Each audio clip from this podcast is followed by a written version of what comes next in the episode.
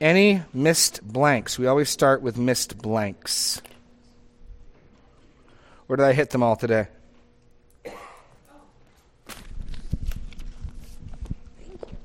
Um, 3B2. Basis. Both an answer to prayer. Oh, 3B, love. Sorry. The Lord will exalt. Yeah, I totally skipped that point. Now I see that. Yep. the Lord will exalt those who love his word. Yeah. Oh, Yes. 1B2, motive. Right motive. Okay. Any other miss blanks?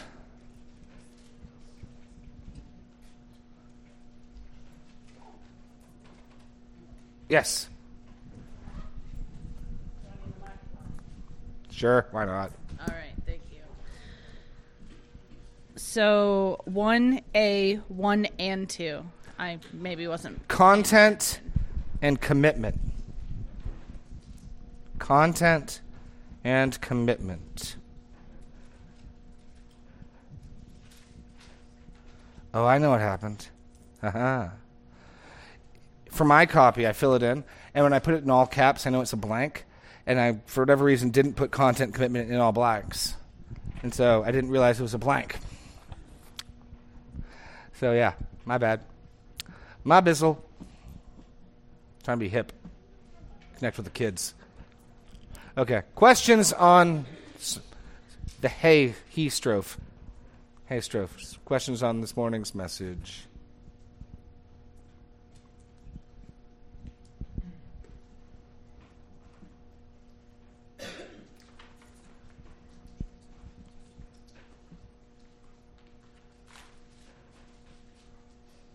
You got something, Jordan?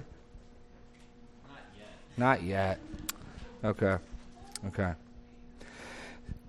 Well, I'll let, I'll I'll give you guys something to start and see if you have any questions. But the the synthesis we got to come to as Christians, um, actually this this goes back to our series on sovereignty of God, is the notion that God and we are responsible for actions, and the Bible will give God credit and the human agent moral credit, good or bad, for the one and the same action. So remember Joseph's brothers sell him into slavery. They come in trembling and, "Oh, our dad's dead. Remember you promised our dad you wouldn't whip up on us.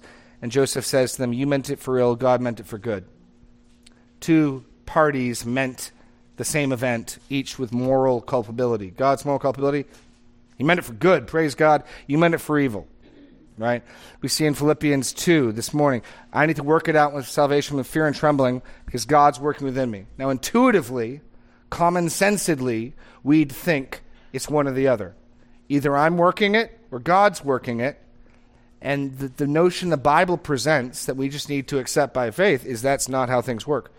That even though we would think it would seem most natural for us that either God did it or I did it, again and again, Scripture says yes. So Pharaoh hardens his heart. God hardens Pharaoh's heart. Who hardened Pharaoh's heart? God or Pharaoh? Yes. Um, and similarly here, we're seeing the emphasis on the divine side of responsibility. I, need God to teach me. I need God to give me illumination, and I still need to, to bust my butt to work and study and learn. And even as God's the one who directs my heart, I need to be petitioning and asking Him to do that.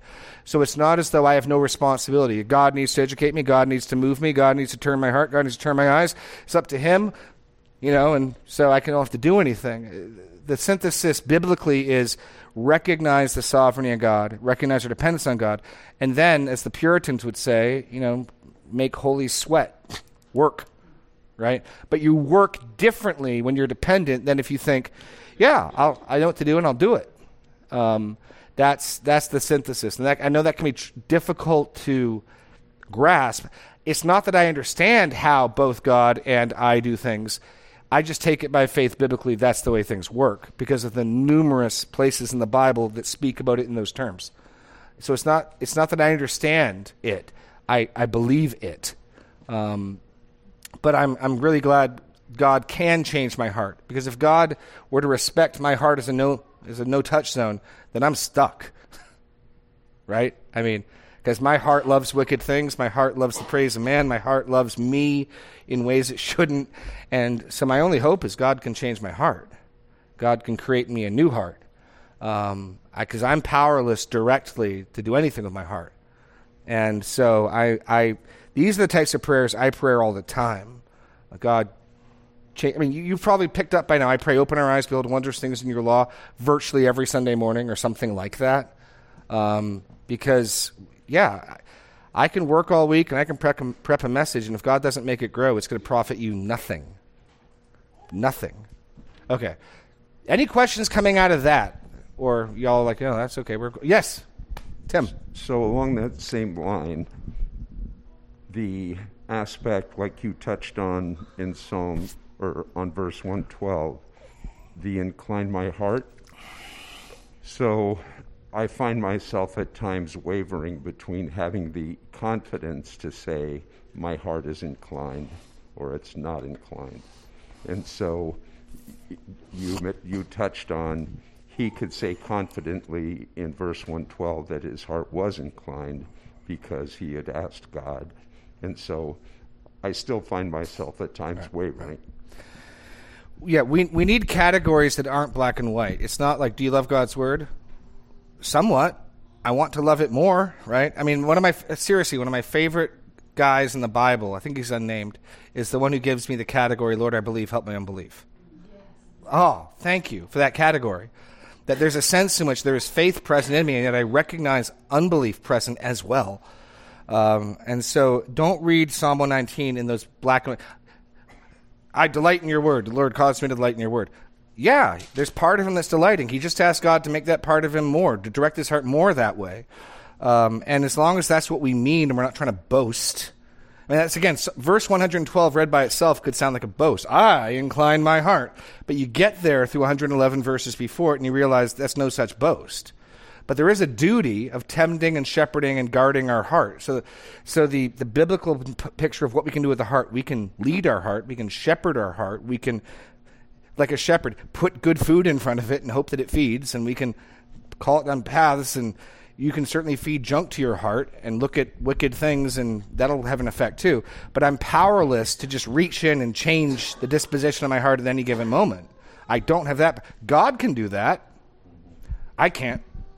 So, so yeah, as long as we understand it together, we're not being boastful. The psalmist will say he's doing things he asked God to do earlier, and if you recognize we're doing it, then sure. And so, can you dock on teaching and training? Because I think part of that becomes a habit. If I'm inclining, if I'm in the practice of training or mm. disciplining myself, then that helps. But if I'm not developing the habit right. and committing myself to the training, so the difference between teaching and training, I guess, is the question. Gotcha. Well, teaching is usually what people talk about. Teaching is is getting the first two requests, which is getting what I'm even trying to do here is trying to communicate ideas and make sure people understand them. Right. So the first two requests in this strophe, teach me and um, where is it? Teach me and give me understanding would be that. But then the cause me to walk is where I get into training almost like apprenticeship. Get me to get me doing it, right? And so it's not even. I mean, the fact that God can do this again makes me greatly encouraged because it's not even as though God says, "Okay, I've taught you. Go out and do it, Jeremy. Go slay your dragons. Go fight your battles."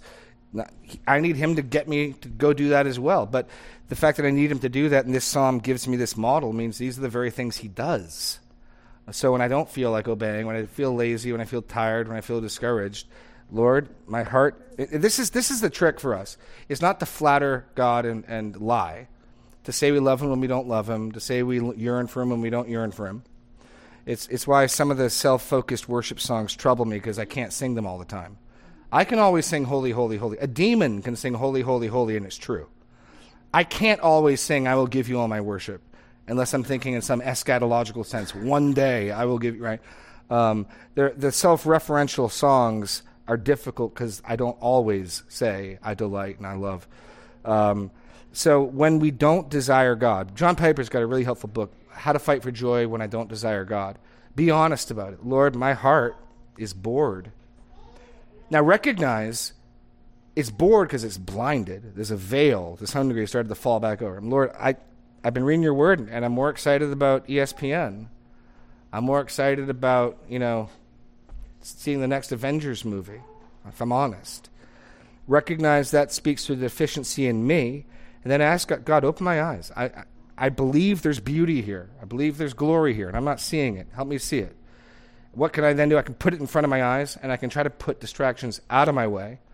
But at the end of the day, I can't make myself marvel at things I'm not marveling at. I can't make myself worship and respond in awe to things I don't see as awesome, right?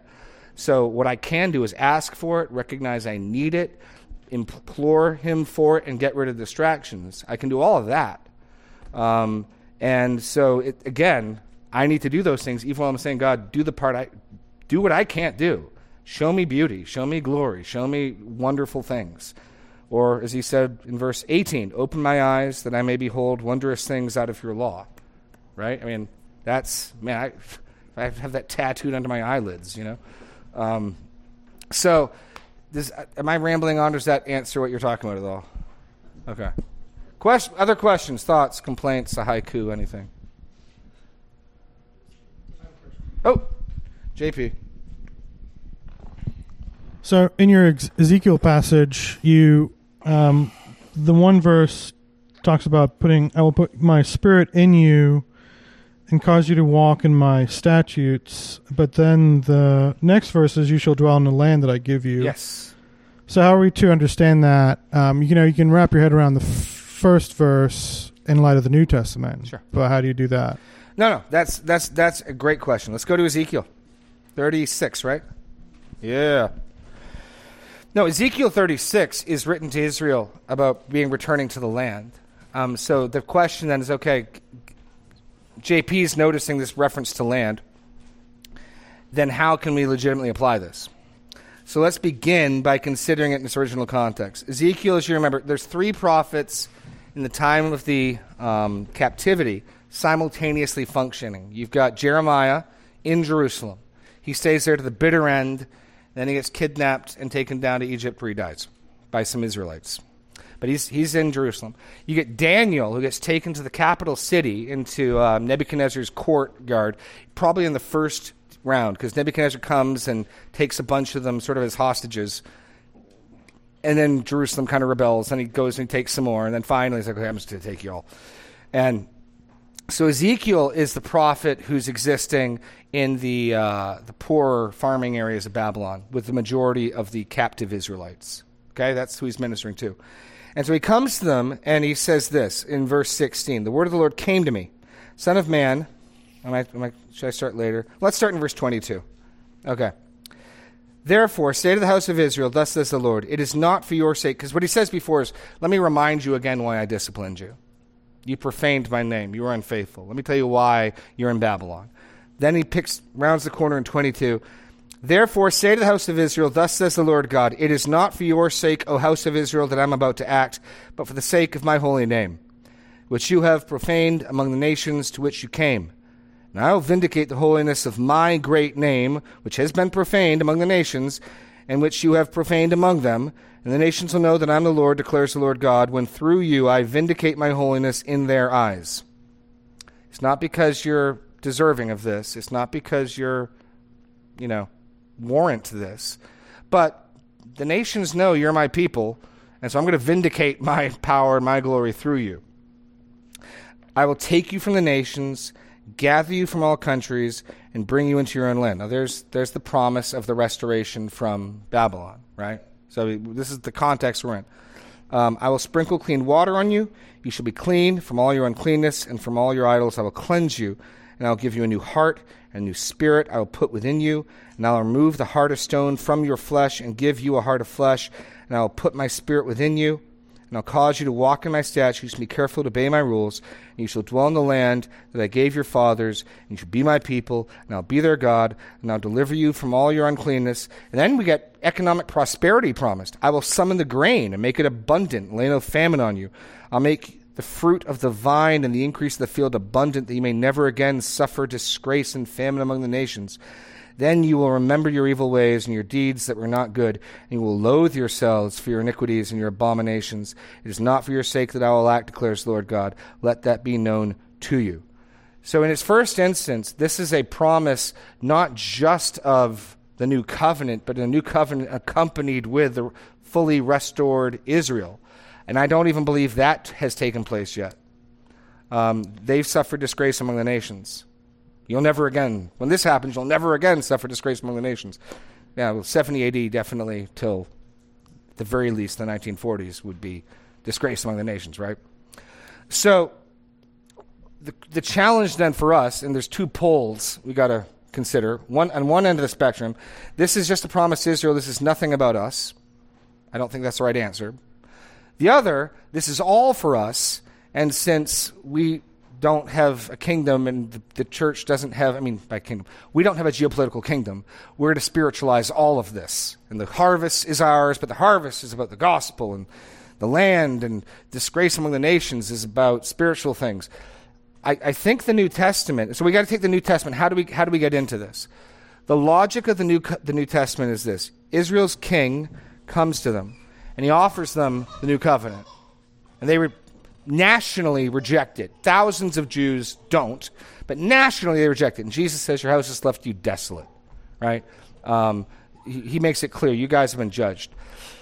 Paul then says we get grafted into Jewish promises. So we, because the gospel goes to the Gentiles, the mystery of Christ, we then get access to this covenant. And the question is, how much of this do we get? And that's where I'd say the New Testament makes it clear we certainly get the spiritual blessings. Um, we certainly get the new heart, the cleansing of water, His Spirit within us, walking in His statutes. And I think the New Testament would distinguish the land blessings. I'll give you an example. Paul cites the fifth commandment in Ephesians, but he doesn't quote the whole thing. Children, obey your parents, for this is right in the Lord, for this is right, that you may live long, that you may go well with you. What does he leave off? in the land that your God is giving to you. Now, you could say that's accidental. I doubt it's accidental that he left off part of the fifth commandment. Um, so, you're, what you're getting into is eschatology, in, in a sense. So, um, the differing views with these, so these promises of restored of restored Israel can be interpreted a couple ways. The way our church understands it, the way I understand it, the way it's written in our statement of faith, is that Christ is not yet done with national Israel, that he's using the Gentiles to provoke Israel nationally to jealousy, and that there will be a future day of mass conversion of Israel, such that you can say all Israel is saved. Zechariah speaks about this. Zechariah 10, they'll look on me whom they've pierced. I'll pour out my spirit on them and they'll grieve as one grieves for an only son. And so, in some future day, Israel will nationally repent, confess their Messiah, say, What have we done? And the Lord will return. This will be shortly before the Lord returns. And he will defend them. And God will. Psalm 2 is going to happen. We'll see a Davidic king reigning from Jerusalem. Um, that means we're pre millennial. We're living in the time period before the millennium. All the different eschatologies define themselves by how they treat the millennium. In, seven times in Revelation 20 or 21, talk about a thousand years. And so we're premillennial. There are some people who think the, the thousand years in Revelation is just speaking about the entire church age generally. They're going to spiritually interpret much of that. They're also going to spiritually interpret these land promises, and they're going to say, all of this is for us, and all of this is happening now, and all of this is taking place. That would be ah millennialism. Probably the most popular position historically in the church. Probably. Um, it's the position of the reformers, but it's also the position of the reformers because it was the position of the Catholic Church. So one could argue, well, maybe they didn't do enough reforming. Regardless, it's good guys believe that. I don't, but good guys believe that. Then the one I don't understand, so I won't explain too much of it, is postmillennialism. And that's the belief that Christ returns after the millennium, that the gospel will go out through the world and eventually every nation of the earth will become a Christian theocracy. And once that happens, the earth will enjoy a period of a thousand years or some long period of time of unequaled prosperity and peace and harmony, and then Christ returns. Um, that's called post millennialism. That's actually what the uh, Puritans coming to America, building a city on a hill. It's all postmillennialism, which is why they set up theocratic towns where you know the church and the state were unified. Anytime you see the church and state unified, you're probably dealing with the with a postmillennialism and theonomy and stuff. So those are the broad views. The Bible talks about Christ and a kingdom. Where are we in relationship to that? If you say it's coming, we're before it, you're premillennial. If you're like, it's taking place all around us spiritually, you're amillennial. And if you're saying Christ doesn't come back till the millennium happens, you're postmillennial.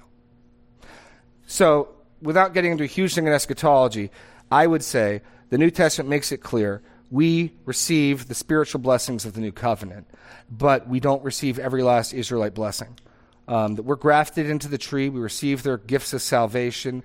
Um, there, these promises, but there are other promises I would say that are solely the property of Israel, um, like this economic prosperity. If you're faithful to the Lord God, can I, can you guarantee your business will prosper? No.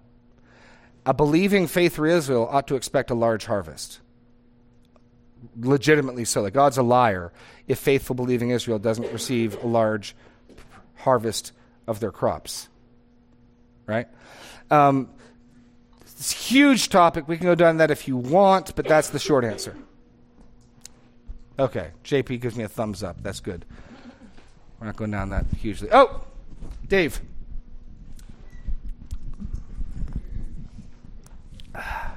Did you say the Catholic position was amillennial? I believe so, yes. That explains a lot. Why, it's not a core tenet, I don't think, of the gospel, but in our Constitution, we specify premillennial. Yeah. Which is fine, but I think we do that because we want to distance ourselves from the Catholics, and that's not a good reason to do it. I wouldn't think that's why we did it, but it's it's possible Yeah. um, that our doctrinal statement. I was not here for the adoption of our doctrinal statement. It was in place when I got here, but there's a history in this church, especially with Joel and Gary Crandall after him, of pastors who were very highly trained and highly studied in eschatology, far more so than me. Um, and I'm guessing it has more to do with that than anything else. Yeah, Joel was here for since it's 36 not a years. Core tenet. I don't know that it should be even in there because I can worship with somebody that's post-millennial, even though I don't agree with them. So I, I can worship with someone, but I can. No, but that's not a good judgment for a church. I can worship with someone who baptizes babies. Yeah. If our elder board's divided and we have a new birth, there's going to be chaos and confusion. If I get why I can't be in a local church with division over that issue, because otherwise you're going to have chaos. You're going to have if if half the elder board thinks to be faithful to God, we need to baptize the baby. And the other half the elder board thinks, no, that's wrong. That's not faithfulness. That's unfaithfulness you're going to have division, schism, and conflict the first time a live birth happens. Well, that's true. That's why we have different denominations. So, so I'm saying it's not enough to say I can worship with someone, therefore it shouldn't be part of our doctrinal statement. That's all I'm saying. That that there are plenty of things I can say I can worship with someone that I'd want in our doctrinal statement. I'd But want those things, some of them are more important than yes, others. yes, So- no, no. Paul Paul in 1 Corinthians 15 can speak of truths that are of first importance. Not every truth is a first importance truth. And I'd probably go so far as to say there's secondary and even tertiary truths. Um, and I wouldn't want to fight over eschatology. I think it's probably in our statement of faith and the way we deal with membership. You don't have to believe that to be here. You don't have to believe that to be here. You have to agree not to oppose it. We would have chaos if we had amillennial Bible studies starting up and postmillennial Bible studies starting up. And so there is a sense in which, hey, the, the history of this church and what it believes, what its leadership believes, this is an issue people debate and get in fights over. You can talk about it with us all day long. You need to understand what we believe and agree not to oppose it. That, Yeah, that would be that's, that's that would be our standard. explanation. Yeah. Agreeing not to Yeah. oppose it. Yeah. So so no, you don't have to. When I came here, I told the elders when they considered bringing me here, I kind of lean and default to what you've got written here. I couldn't defend every point of this confidently. I'm I'm uncertain on a couple of these points. Is that is that okay? Like yeah, that's. I mean they they they brought me here knowing I lean pre-trib more than lean. I kind of default to it. My cement my cement's wet. You know.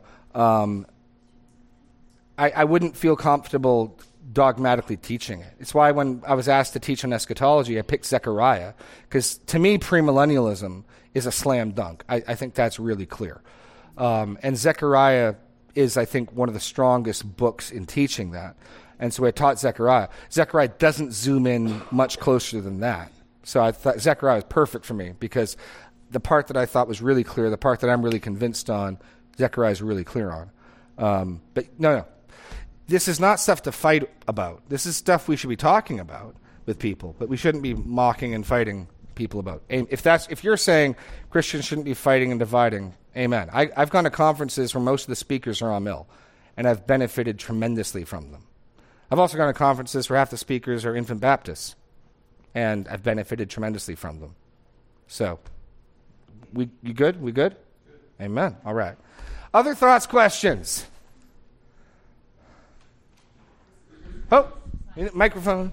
The, the eight people want to hear what you have to say. Uh, we were in a church. It was a uh, Presbyterian church in America, but Yeah. they actually did infant baptism and believers baptism, like immersion, which I was kind of surprised. But Yeah. No, John Piper's church allowed for both. I, I have no idea how that works. It could work. I have no idea how. Here's, here's the problem I'd find. We, the, the leadership of our body, and I think rightly so, regularly have new parents and stuff. Hey, can you give us a hand? what should we do? You're going to have a family saying, what should we do? And then you go to Elder A, and he's like, oh, to be faithful to the Lord, you need to baptize this kid. I mean, understand that the infant Baptists believe they're being faithful. They believe that's what the Bible teaches. They're doing it with a clean conscience. Um, I don't think they're right in doing it, but they do it with a clean conscience, and they're and God will deal with that. That's fine. They'll stand or fall before the Lord. But then you go to a different elder, and you say, "Oh no, no, you shouldn't do that." It's not an issue of conscience in that sense. In other words, Jesus, God has said something. There is a command. Both can't be right. Right. Um, I don't know how you'd avoid division amongst the leadership, or you'd have potential. I mean, it, if it can be done, I don't see how it can be done. Um, just not to say just because I can't see how something can be done, it can't be done. But I, I just our tendency for factions and divisions and comp- competition is so great that I couldn't help but think there'd be groups of people trying to subtly win people over to this view and that view. And if you were really spiritual, you'd baptize that baby, you know, or or flip it over the other way around. If you were really spiritual, you would not, you know, or whatever. And so um, I get why there's some issues. I mean, me give you some other topics that you're just going to have a hard time having a church together. Complementarianism. Um, you can be saved and think the Bible allows for women pastors. I think you can be saved and believe that. You're going to have a hard time functioning in church if half your church doesn't recognize the legitimacy of an office holder in the body. That's going to be chaos, right? Um, so just because I can worship with someone who they're, they, the, the leader of their church is a woman, um, doesn't mean we, we shouldn't make that an issue. That's going to be charismatic gifts. And the more restrained sect, the more, not that the Benny Hinn out their side, but the sort of what they call continuationist. Plenty of good God, Jesus loving people there. Again, we're going to have a strange time if somebody starts, you know, speaking in an unknown tongue and another person tries to cast a demon out of them in the worship service. It's going to be, there are certain topics, right, that just practically, I get why, yeah, if we're on different pages, we're probably going to need to gather in different bodies, you know? Um, and that's why I think conferences and things like that, where we can express, but we still love Jesus and we love you because you love Jesus, is a great thing to have happen, to go to and to recognize. But I get how locally you're going to have a d- difficult time coexisting in one body, right? Um, so those would be some of the topics I'd say. Are, yeah, I get why those are going to be divisive issues. I get why those are things people are going to have a hard time with functioning together with. Um, that make that makes sense. But no, if a church has found a way to do it, praise God, Amen. I'd love to hear about it. Just because I can't imagine something doesn't mean it can't be done, right? Other questions, thoughts?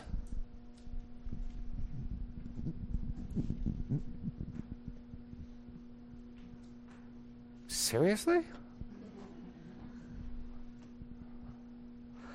Okay. Okay.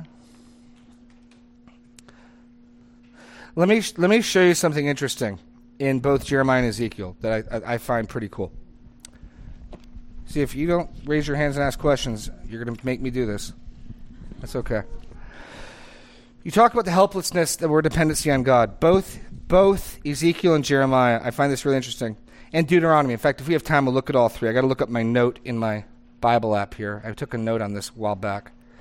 Um, I, I think the Bible emphasizes our dependence on God. This is dovetailing with last week. She must be born again, but you can't initiate the new birth. You can't make it happen. You can't make the wind blow where the wind blows. Doesn't want to blow. Um, I think in Deuteronomy, Ezekiel, and Jeremiah, all of which speak about the new covenant, all of them emphasize this reality. I didn't discover this till I was transferring my underlines in my Bible. As my vision gets, as I get older and my vision gets worse, I uh, had to get bigger font Bibles, right? And so I used to, if anyone knows Greg Rolock, he's got that little pocket Bible. I used to work out of that. not, not for a few years now, but I used to. And so one of the things I found actually most re- rewarding is copying over my underlines and my notes from one Bible to the next. And it allows me to see stuff that I would never see if I wasn't moving through books of the Bible doing that. And so, here, let me get my note out. Give me one second here. And um, topics. Hold on. Topics and. Um, hold on one second. What did I call it? Um, well, just go to the be- beginning of uh, Jeremiah. Let's look at start in Jeremiah. Let's start in Deuteronomy. Start in Deuteronomy. Deuteronomy six, I think. Um,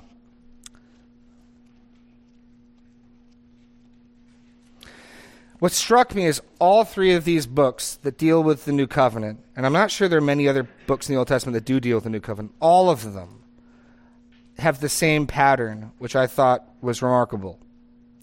So Deuteronomy, and I got it underlined here, so I'll find it one second. I see it here. Um, where is it? Give me one second, and then I will have this here. There it is. 10. Deuteronomy 10. Okay? Um, Deuteronomy 10, verse 12. And now, Israel, what does the Lord your God require of you but to fear the Lord your God, to walk in all his ways, to love him, to serve the Lord your God with all your heart, with all your soul, and to keep the commandments and statutes of the Lord, which I am commanding you today for your good. Behold, to the Lord your God belong the heaven and the heaven of heavens, the earth and all that is in it. And the Lord set his heart in love on your fathers, and chose their offspring after them, you above all the peoples, as you are this day. Here's the command. Circumcise therefore the foreskin of your heart, and be no longer stubborn. For the Lord your God is God of gods and Lord of lords, the great, the mighty, the awesome God, who is not partial, takes no bribe. He executes justice for the fatherless, the widow, the slut, and loves the sojourner, giving him food and clothing.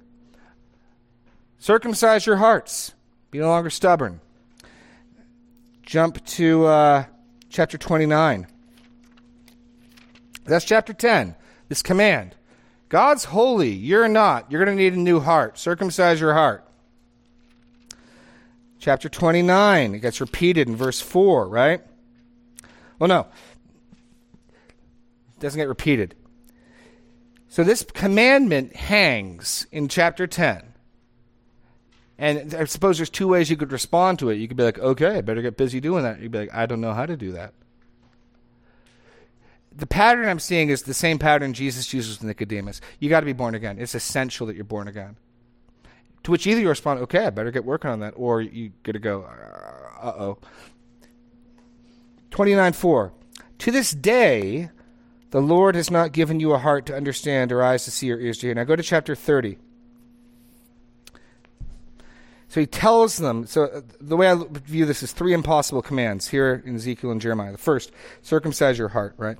Um, so in chapter 30, when all these things come upon you, the blessing and the curse that I've set before you, and you call them to mind among all the nations where the Lord your God has driven you, and return to the Lord your God, you and your children, and obey his voice and all that I command you today with all your heart, with all your soul. Then the Lord your God will restore your fortunes and have mercy on you, and he will gather you again from the peoples where the Lord your God has scattered you. If you're outcasts or in the outermost parts of heaven, from there the Lord your God will gather you.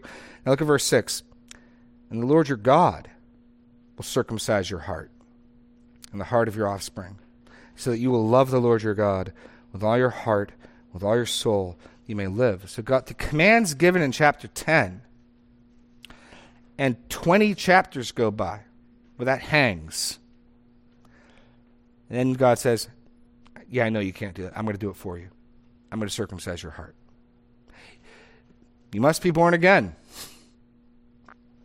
Go to Jeremiah. Go to chapters early on. Three or four, I think. Four. Jeremiah 4. 4 4, in fact.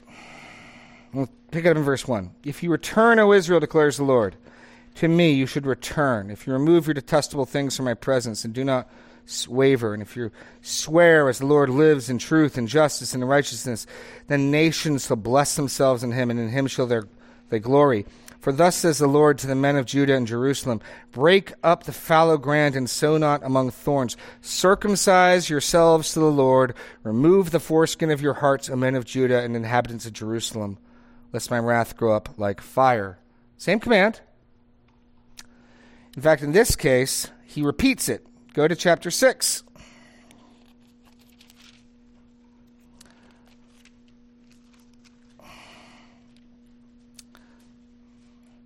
Verse 10 To whom shall I speak and give a warning that they may hear? Behold, their ears are uncircumcised, they cannot listen. Behold, the word of the Lord is to them an object of scorn, they take no pleasure in it. Go to uh, chapter 9.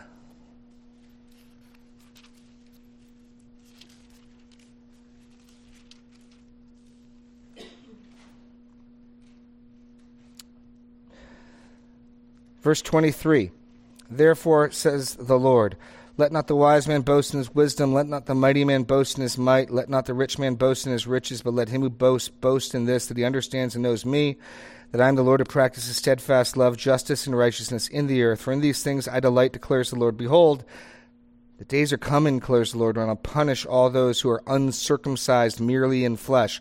That's an awful lot like Paul's argument in Romans 2. Egypt, Judah, Edom, the sons of Ammon, Moab, and all who dwell in the desert, who cut the corners of their hair.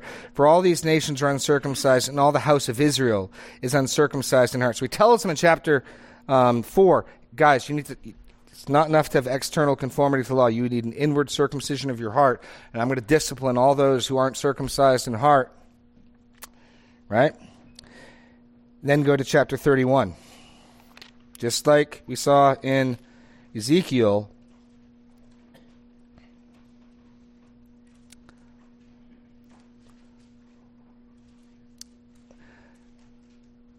Behold, the days are coming, declares the Lord. I'll make a new covenant with the house of Israel and the house of Judah, not like the covenant I made with their fathers on the day when I took them by the hand to bring them out of the land of Egypt.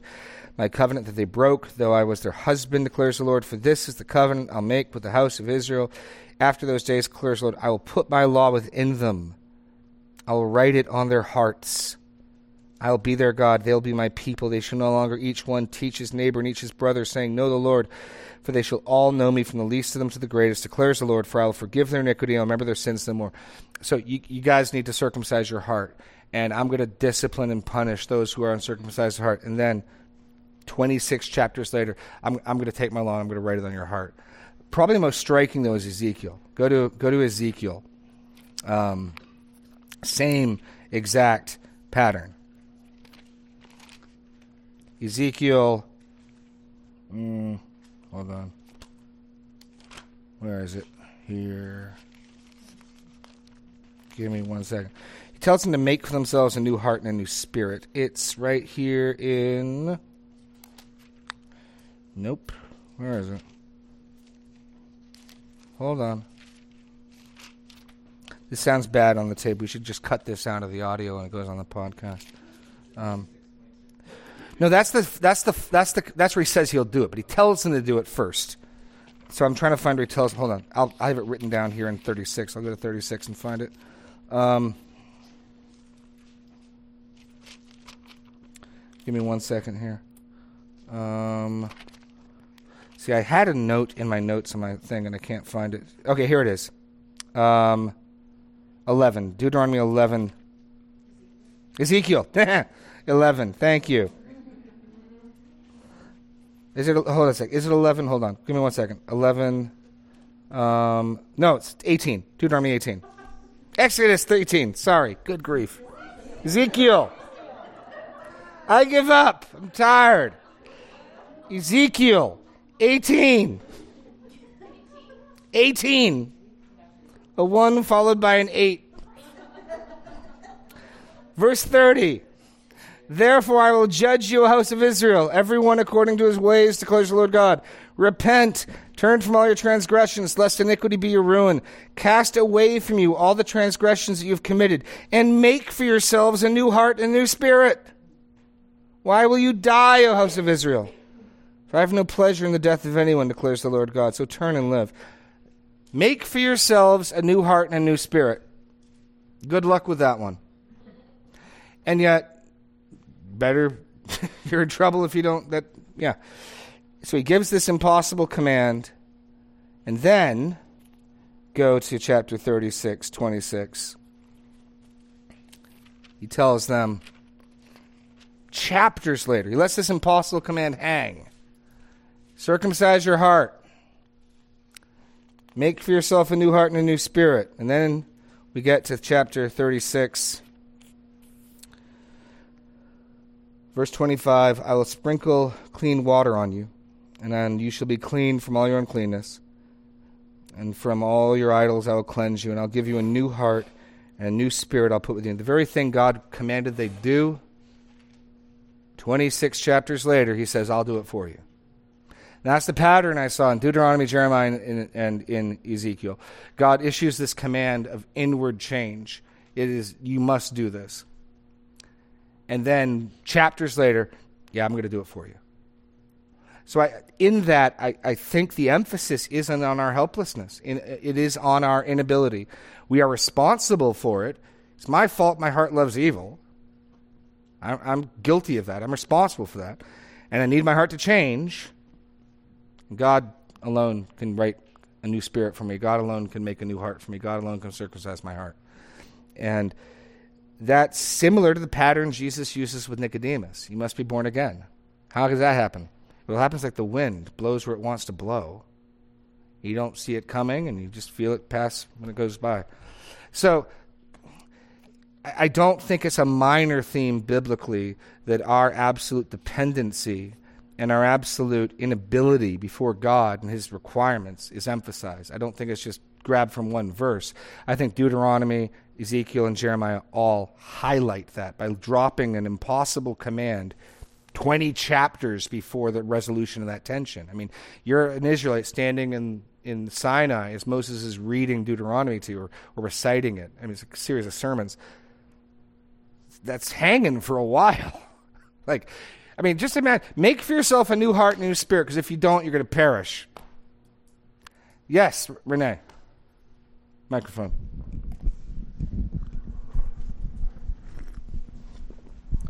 So this makes me think of um, how God teaches us even through the law that we can't do it. And then there's the new covenant, the covenant of grace. Yeah, yeah. Like maybe we have to learn the hard way. oh, oh, I know what you're going to try to do, humans. Yeah, yeah. No, no. No, th- what's what's remarkable to me is Moses is under no misconceptions that the, that the law he gives the people is going to bring them home. And you catch that in chapter 30 when these things come upon you, when you're scattered. Moses is well aware the law project's going to end with a dis- dissolved and scattered Israel. And then Moses references something after that. Now, he doesn't call it the new covenant. Jeremiah calls it the new covenant. But I think what Ezekiel, Jeremiah, and Deuteronomy are all talking about is the new covenant. Um, but in all those cases, the emphasis is then God will do for you what you could not do. And he will come and be the one who saves. So if that's the case, then I think God wants the glory for doing that. And not be like, no, I circumcised my heart. I made for myself a new spirit. I birthed myself anew. No, the whole point is you can't. You need him to do it. But yeah, no, I, I think new covenant gospel logics in Deuteronomy. Absolutely. I don't think it's as though Moses really thinks, hey, if you just keep this law, it'll be good. He knows you can't. And implicit, even within it, is that type of thing. No, absolutely. Absolutely. If, if, if you hear the Ten Commandments and think, okay, we can do that, you're not getting it. And Deuteronomy is meant, I think, to lead you there. I mean, I think that's part of the logic of an impossible command hanging for 20 chapters if you have the if you have eyes to see and ears to hear, you're, that's gonna be bugging you. Like what? But I'm still stuck on circumcise my heart. I'm not sure how to do that one. And then 20 chapters later, hey, you're going to be faithless, and I'm going to scatter you, and then you're going to repent, and I'm going to circumcise your heart. Oh, okay, that's how it's going to happen. Yeah, absolutely. Um, five minutes. Any other thoughts or questions on this?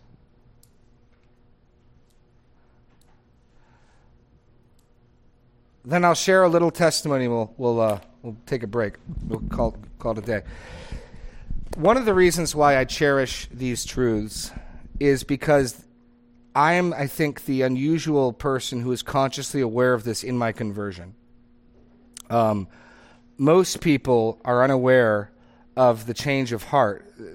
They didn't see the veil gets removed. They see the Christ and He's beautiful, and they believe. Because as I said last week, we're not. God forgives. God justifies in response to faith, and you do the faithing.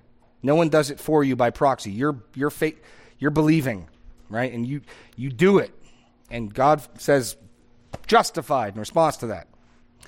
What I'm talking about is the change of heart, the circumcision of heart, the removal of the veil, the heart of flesh that makes that causes you to see Christ as beautiful. Most people are unaware of that change. Just one day, this is wonderful news, and they believe, right? I was a guy who thought I was a Christian most of my life. I can't get behind my apprehension of the facts of the gospel as early as far back as I can remember. I know I'm sure there was a time when I did. I was aware of orthodox gospel facts. I'm a sinner. Christ is the Savior. He's the Son of God. He's fully God. He's fully man. He died as a substitute on the cross. He rose on the third day. The Bible is the inspired, and inerrant Word of God. My mom won the tug of war with my dad, and I went to a Christian elementary school. And so, as far back as I can go, I got this information. Um, and of course, I prayed the prayer, bent my knee, asked Jesus into my heart, and then lived like hell. And in the late 90s, right around year 2K, in fact, summer of 1999, I start getting really, really convicted. Uh, it began as Jesus said in John 15, when the Spirit comes, to convict the world of sin, righteousness, and judgment. Yeah, that was my experience. I was, I was a drunk, I was a profligate, I was a carouser, I was a fornicator, and I was not even trying to be a Christian. I was just didn't go to church, didn't read my Bible. But I thought those things were true. In fact, I think I've told you before. I remember I was had drunk so much at a at a party at the University of New Hampshire, I was outside vomiting before I went back in. And somebody saw this little cross on my neck my sister had given me. Said, Are you a Christian? And my response was, Yeah, I'm a bad one. And that was a category I had in my head, bad Christian. You know, I was just a bad Christian. I think I was thinking God, when I got to heaven, would sort of be like, Oh, it's you. Well, okay, come on in. Yeah. And towards the end of 19, the summer of 1999, I just started having growing unsettlement that that was how things were going to work out. And finally, it drove me to open my Bible, and it drove me to passages like many on that day will say to me, Lord, Lord. 1 John chapter 2. Um, By this we know that we've come to know him, that we keep his commandments. The one who says, I know him and does not keep his commandments is a liar, and the truth is not in him. I mean, how can you get around that? Um, and so the first thing God did is show me my lostness. But then as I'm reading my Bible and it's describing that the heart that, that believes is a heart that loves God, I didn't love God. I didn't love righteousness. I was scared to death of judgment. And so I remember praying. I mean, I got like a journal, and I got it in a drawer of my desk. God, I don't want to obey you. I want to want to obey you. I mean, I was praying, to incline my heart to your testimonies. I didn't know I was praying that, that's what I was praying. And so I became well aware in that moment. It's scary. If God leaves me my own desires, my own devices, I am over and over going to choose sin. I'm over and over going to choose rebellion. I'm scared of judgment, but I don't love the judge. I'm scared of punishment, but I don't love the punisher. And I was, remember, over the course of a week or two, just pleading with the Lord to change my heart, and He did. So I, am a I'm a consci- I was a conscious Calvinist, for lack of a better term. I was consciously aware of my inability to love what I didn't love and to hate what I didn't hate, and my need of God to change my heart in that in my conversion. So that's not a usual conversion story, but I tend to think the Lord was teaching me not to presume that what Jesus said to whoever you serve as your master. I, I, I said I believed these truths, and yet I was serving sin. and the Lord showed me my slavery. I was a slave. I couldn't choose a new master. I couldn't stop loving this thing I loved and start loving this thing I didn't love. And I, I had to cry out, God, change my heart. Um, so, no, in, in my experience, this, this rings very true. Not that my experience is something to base your beliefs off of. I hope you believe because the Bible says it. But one of the reasons why th- these truths are so dear to me is because they're so near to my own conversion. Anyway, we're at time. God bless you. Have a good day, and I will see you all next week.